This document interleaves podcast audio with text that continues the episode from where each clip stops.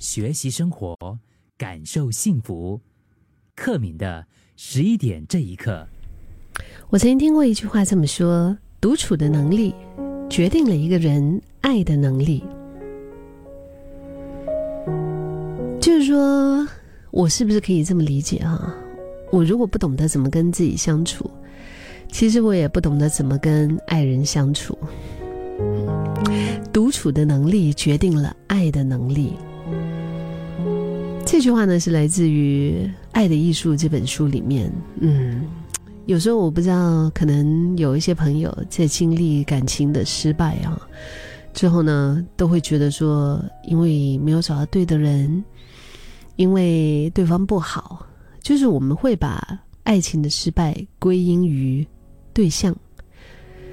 今天十一点这一刻，我们也可以一起来翻一翻《爱的艺术》这本书里面所提到的一些点。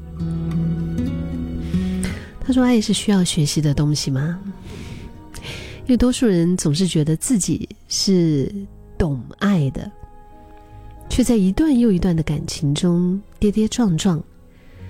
但是奇怪的是，当我们在工作上，比如受到一些挫折。”或许我们会想办法用不同的方式来进步，可是，在爱情里面，我们却不特别的认为需要练习去爱。我们总是以为爱是与生俱来的，不学就会的。刚刚提到的这本书《爱的艺术》（The Art of Loving），它是埃里希·费洛姆这位作者。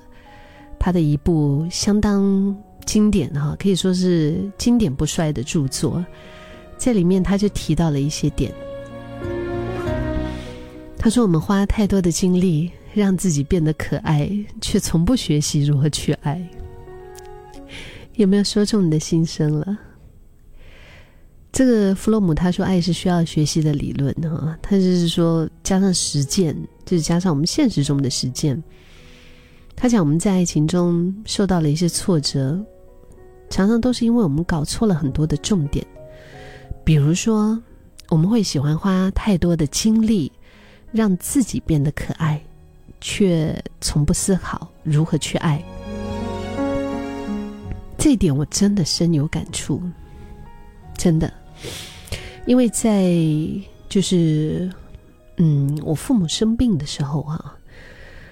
就是他们身体不舒服的时候，你知道我在他们身边照顾他那个心情，我每一天所在意的重点，已经不再是 OK 啊，我今天的妆化的够不够精致，我今天呃就是搭配衣服，或者说我今天要吃什么，已经不是不再是这一些。而是哎，今天爸妈血氧怎么样？血压怎么样？温度怎么样？然后该准备怎么样的料理，可以更加营养均衡的让他们吃的开心，开心的吃，愿意吃。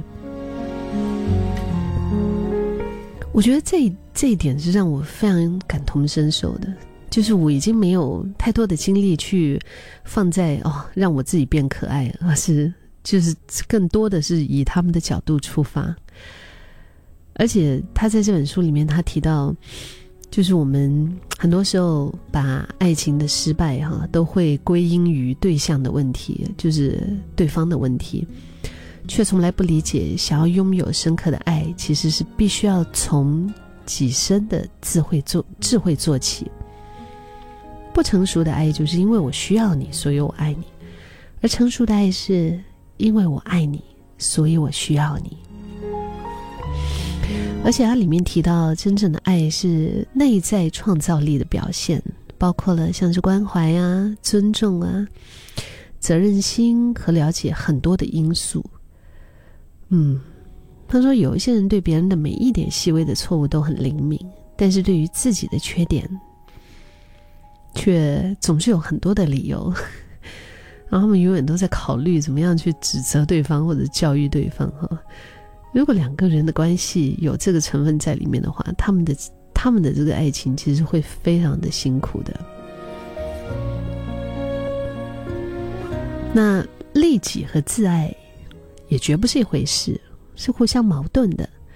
作者他有提到，其实利己的人不是太爱自己，而是太不爱自己。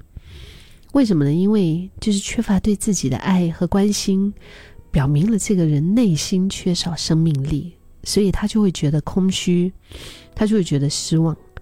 那他希望在另一半的身上得到这种满足，可是我们每一个人其实我们都不是一个，就是一个完全的，我们都会有某一些的缺失。我觉得，如果我们把我们的需要都放在另一半的身上，求对方来满足自己的话，这样的感情真的不一定能够走得长久，因为久而久之，可能两个人就会累了，对吧？在这本书里面，这位作者弗洛姆他还提到，如果是确实爱一个人的话，其实你也会爱生活。就是刚刚提到的那个重点吧，爱总是一个需要学习的东西。我们从一开始，我们以为我们自己的懂爱，到我们经历到一些事情之后，我们发现其实我们真的还不懂爱。